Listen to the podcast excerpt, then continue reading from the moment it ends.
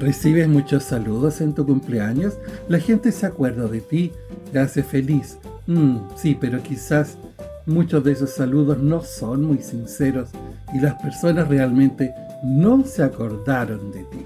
Estos pueden ser cuentos de Disney, cuentos de Alicia en el País de las Maravillas. Te lo explico a continuación y cómo tú puedes hacer una gran diferencia.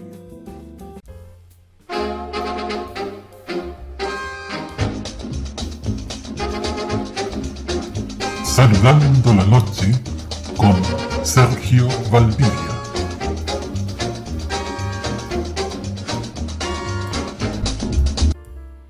Cuando trabajé un tiempo en una empresa, en oficinas, se hacía una lista de la gente que cumplía años determinado mes y se publicaba esta lista. Y una vez al mes había que ir a algún lugar para reunirse a comer, a beber algo, en supuesta celebración de estos cumpleaños.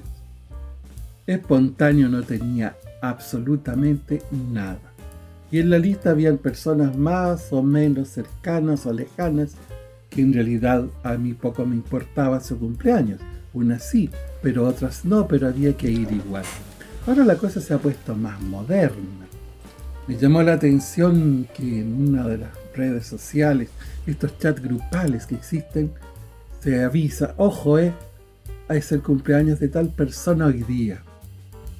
Y claro, por supuesto que mucha gente empieza a chatear y a desear feliz cumpleaños. Pero no es un recuerdo espontáneo, en realidad te lo recordaron en el chat, en la lista de la oficina, tal vez en Google, el calendar, en el calendario de Google está puesto ahí el cumpleaños, o si participas de una red social como Facebook, también te puede anunciar el cumpleaños de tal persona. Y por eso pues nos acordamos y hay que enviar un saludo al menos, porque si no la otra persona se puede ofender o sentirse triste o te reprocha que no le saludaste. Así que hay que hacerlo. Hay otra manera de saludar a alguien y demostrarle verdadero interés y sinceridad. Y la clave la da Lewis Carroll en uno de sus libros, de sus novelas, llamada A través del espejo y lo que Alicia encontró allí, que Walt Disney lo presenta en su película Alicia en el País de las Maravillas.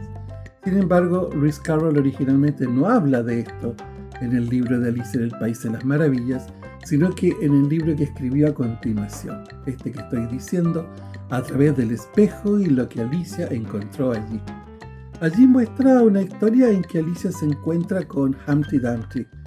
Está por ahí en un muro arriba y, Alicia observa que tiene pues una corbata, que Alicia confunde incluso con un, cinturón y Humpty Dumpty le explica que es un regalo de no cumpleaños. De no cumpleaños. Claro, esto es mucho mejor, ¿no? porque celebrar el no cumpleaños es una gran oportunidad. Hay muchos más días de no cumpleaños que el día de cumpleaños. El día de cumpleaños es una sola vez al año, mientras que los no cumpleaños son todos los otros días, 364 o 365 días. Y qué genial es acordarse de alguien cuando es un no cumpleaños.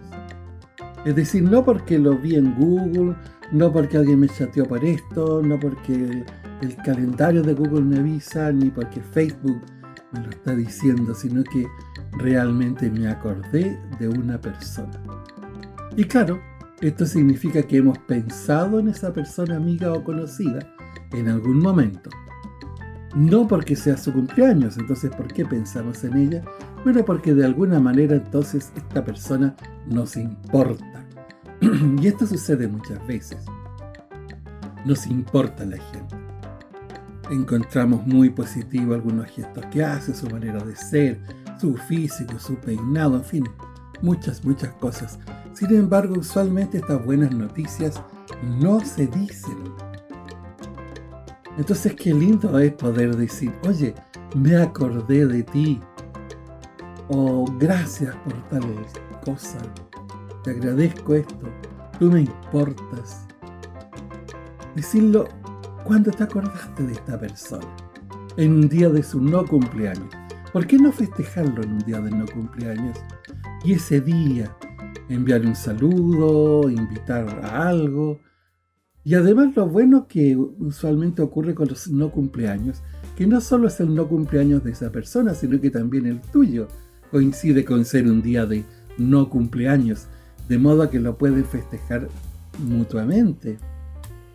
Y como esto es un gesto espontáneo, que ocurre cualquier día, tiene un gran valor.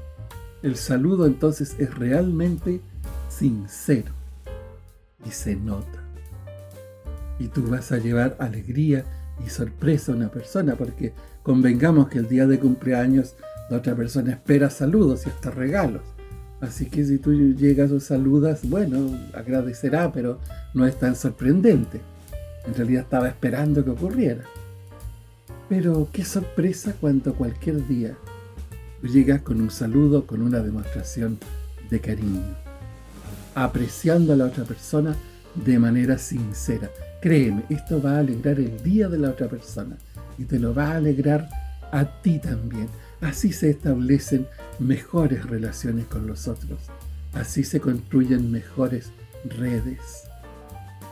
Hay mucha enseñanza de calidad y práctica que darte para una vida feliz, para una mejor calidad de vida, para tener más poder de persuasión. Lo hago en mis cursos en el Instituto Círculo Aleph y personalmente a través de videoconferencias en mentorías.